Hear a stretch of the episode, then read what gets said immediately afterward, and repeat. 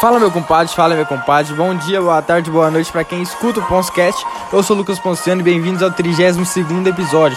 Hoje falar de muita Fórmula 1, tudo sobre o GP da França nesse último final de semana, que foi uma prova espetacular, estratégia genial da Red Bull com Verstappen para parar a Mercedes, NBA espetacular com as definições dos classificados as finais de conferência e as próprias finais, né, que eu vou falar também, que já começaram e começaram pegando fogo. NBA é bom demais, cara.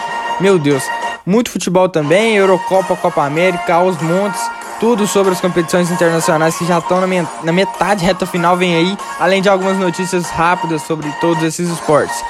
É, eu vou dividir em partes é, esse podcast, como vocês já devem saber, já venho fazendo isso há algumas semanas.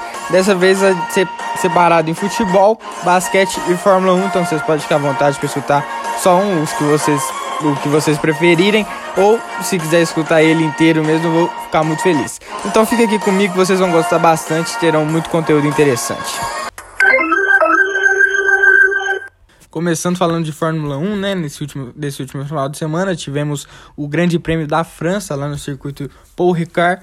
Sétima etapa da temporada e que corrida, em que baita corrida, finalmente um excelente na França. Algo que não aconteceu em 2018 e 2019, quando ela voltou a ser disputada. Né? Pelo, pelo contrário, foram provas terríveis, extremamente chatas, muito sonolentas. Dessa vez foi espetacular, valeu cada segundo que a gente passou lá na frente da televisão. Que espetáculo foi essa corrida.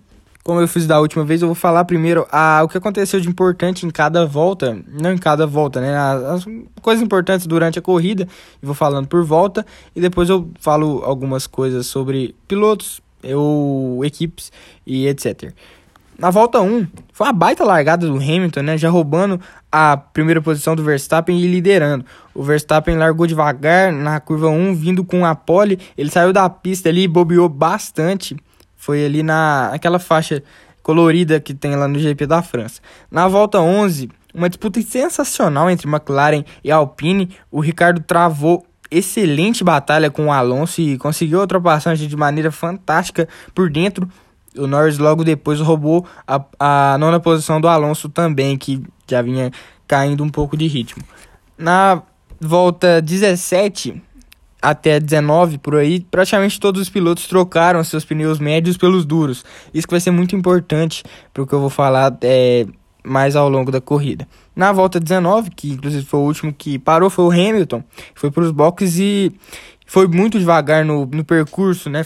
Deu mais de pouco mais de 30 segundos, que é ruim para um piloto do alto nível do Hamilton e para qualquer equipe também. 30 segundos é bastante tempo, mas a, a parada mesmo foi pouco, foi 2.2 se eu não me engano, segundos, mas o percurso foi bastante lento e assim o Verstappen aproveitou e tomou a posição do heptacampeão de maneira dramática ali no fim, o, quando o Hamilton estava saindo dos boxes e o Verstappen vindo na pista normal foi bem dramática aquela cena e deixando a briga entre eles pela, pela segunda posição emocionante, né? É, sempre ali menos de um segundo de vantagem, já que a posição 1 era do, do Pérez, que não tinha parado ali até a volta 24, só parou na, na 24 volta. Que nessa volta o Pérez parou e o Verstappen assumiu liderança. A ordem dos quatro primeiros ficou a mesma da largada, do grid de largada: Verstappen, Hamilton, Bottas e Pérez. Na volta 30, o Leclerc muito mal ali naquela faixa de tempo de, de corrida Leclerc muito mal, cedendo posições para o Sainz, para o Norris, para o Alonso e para o Gasly. O Monegasco despencando e ficando com só a P12, a, a 12 posição. Ali na mesma volta, disputa dura entre o Norris e o Sainz, um jogando o outro para fora da pista, bem polêmico.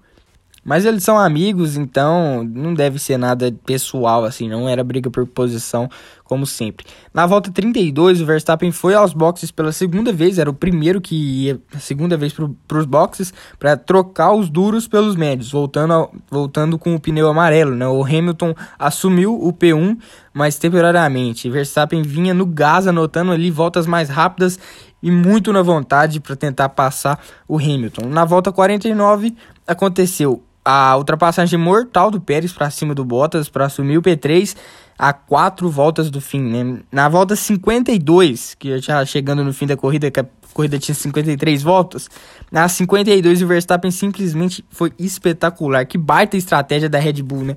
Foi diminuindo a diferença de forma dramática nas últimas voltas e ultrapassou o Hamilton com auxílio do DRS, da asa móvel, faltando ali uma volta para o fim, né? Uma manobra sensacional.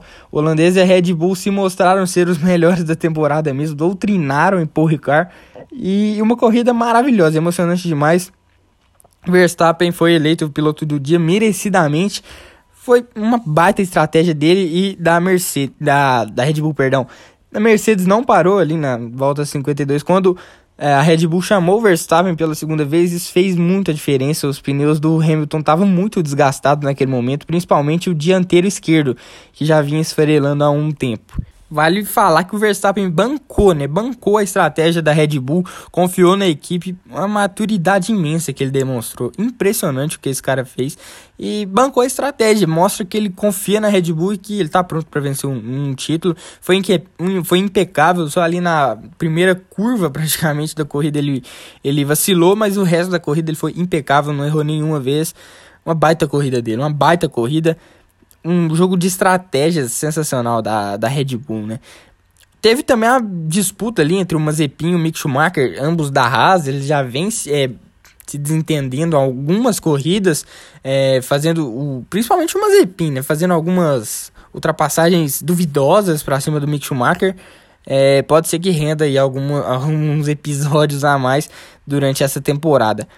Porque o que o Mick Schumacher tá bravo com o Mazepin é impressionante. E o chefe da, da Haas, o Gutenstein, não fala nada, só apoia o Mazepin, é impressionante. Quando o cara tem dinheiro é foda, né? A McLaren foi fabulosa em, em, na França, né? O Norris, colocando o Norris em quinto e o Ricardo em sexto, fizeram corridas espetaculares. O inglês foi muito ousado novamente. Ele, ele vem muito regular, né? Novamente pontuando, o único que pontuou em todas as corridas de 2021.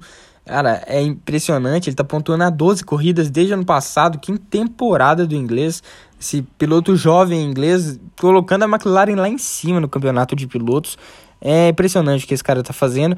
E é muito bom ver o Ricardo de volta ao páreo, né? Ele que tava demorando para se adaptar ali ao novo carro da McLaren, finalmente mostrou serviço e ficou em sexto. Baita corrida dele também.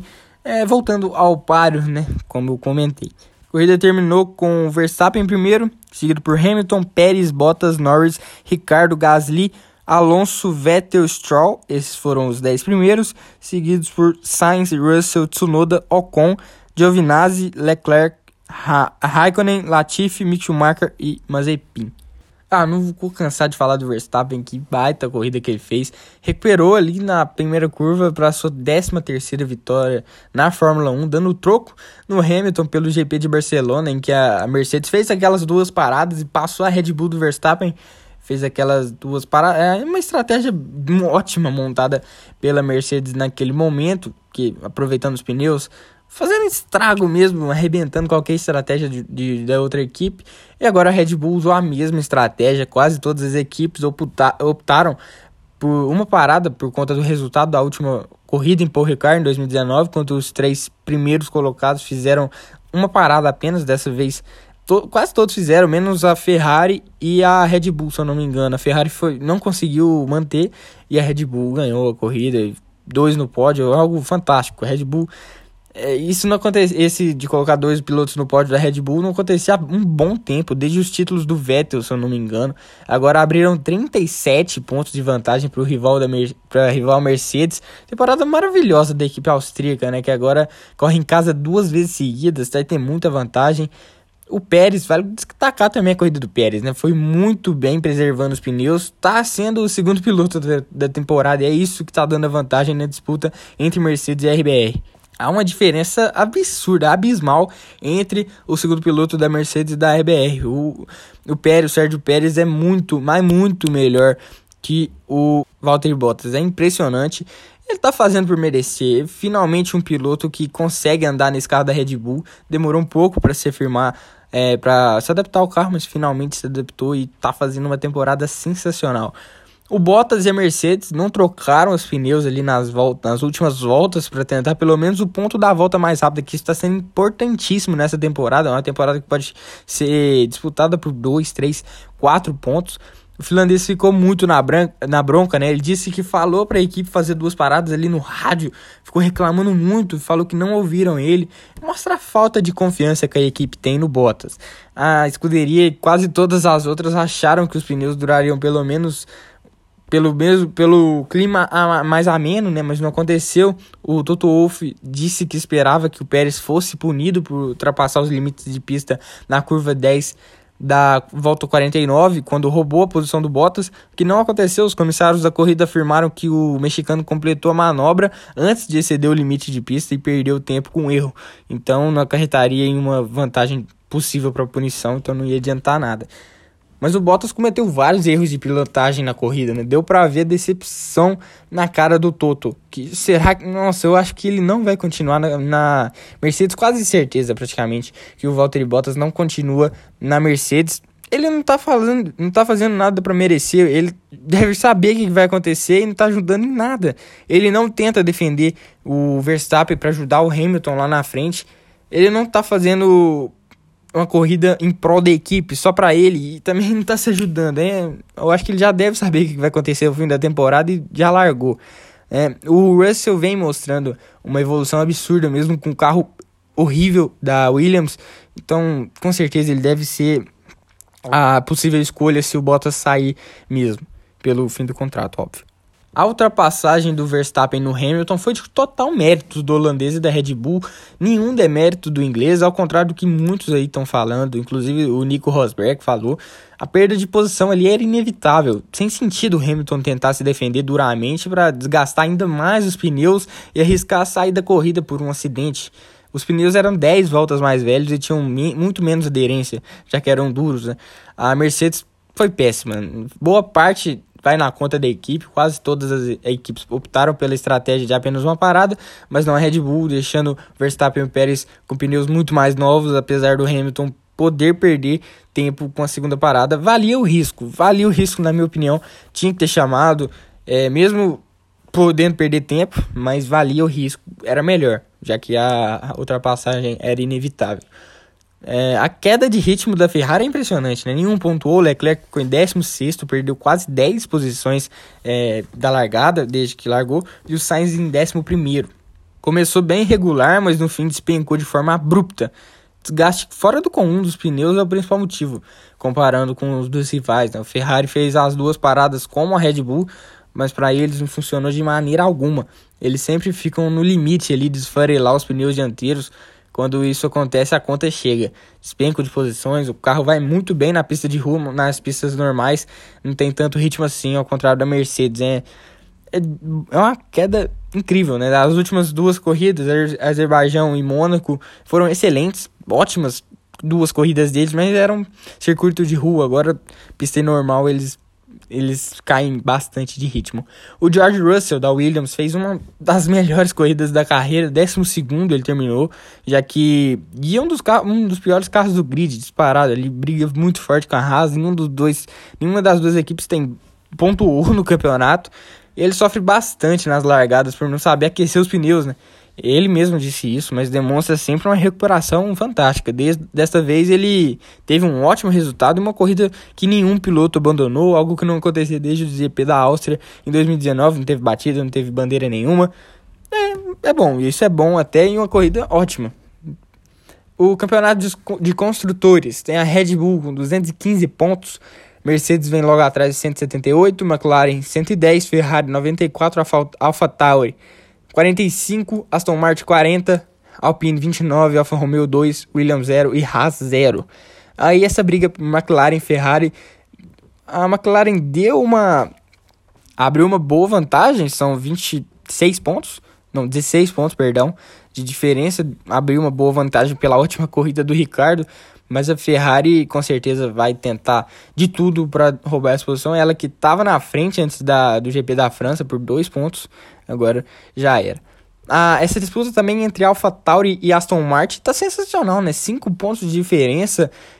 A Gasly, Tsunoda contra Vettel e Lance Stroll é uma baita de uma temporada dessas duas equipes é, que vão disputar, né? Que eu tô querendo dizer são, são quatro pilotos que se equivalem bastante, apesar do Vettel ser disparadamente melhor, mas ele está num carro que não condiz com o que ele é. Campeonato de pilotos tem Verstappen liderando 131, seguido por Hamilton 119, Pérez 84, Norris 76, Bottas 59, Leclerc 52, Sainz 42, Gasly 37, Ricardo 34, Vettel 30, Alonso 17, Ocon 12, Stroll 10, Tsunoda 8, Raikkonen 1, Giovinazzi 1, Russell 0, Mick Schumacher 0, Mazepin 0 e Latifi 0. E essa disputa entre o Pérez e o Bottas mostra o tanto que o Pérez é, tá se destoando que o Norris está entre os dois, né? O Norris está fazendo uma temporada absurda e até ele está superando o Bottas. É impressionante. Os dois da, da Ferrari seguem em sexto e sétimo, não, não, é, não caíram de ritmo, 52 e 42, seguem ali perto do pelotão de cima. Acho que é só isso que tem para falar desses pilotos. E a diferença do Verstappen abrindo 12 pontos para o Hamilton é a boa vantagem. A oitava etapa da temporada, próximo final de semana já, Grande Prêmio de Estíria, lá na Áustria, circuito de Spielberg, mesma pista do GP da Áustria, lá da, o Red Bull Ring, foi implantado, esse da Estíria foi implantado pela pandemia da Covid, já que ele foi criado em 2020 que isso que resultou no, porque resultou no cancelamento e posteriormente adiamento do GP da Hungria, já que o Canadá cancelou. Serão duas corridas lá, como é a casa da RBR, eles chegam como favoritos, a pista favorece muito o carro dos mandantes. O primeiro GP foi lá em, foi em 2020, como eu falei, a pista tem 4.318 metros, são 71 voltas, Hamilton é o único vencedor e maior vencedor com uma vitória. A melhor volta foi no ano passado com Carlos Sainz, 1 minuto 0.5 segundos, 619. Né? Mostra que são voltas rápidas e que quem manter o ritmo por mais tempo vai conseguir a vitória.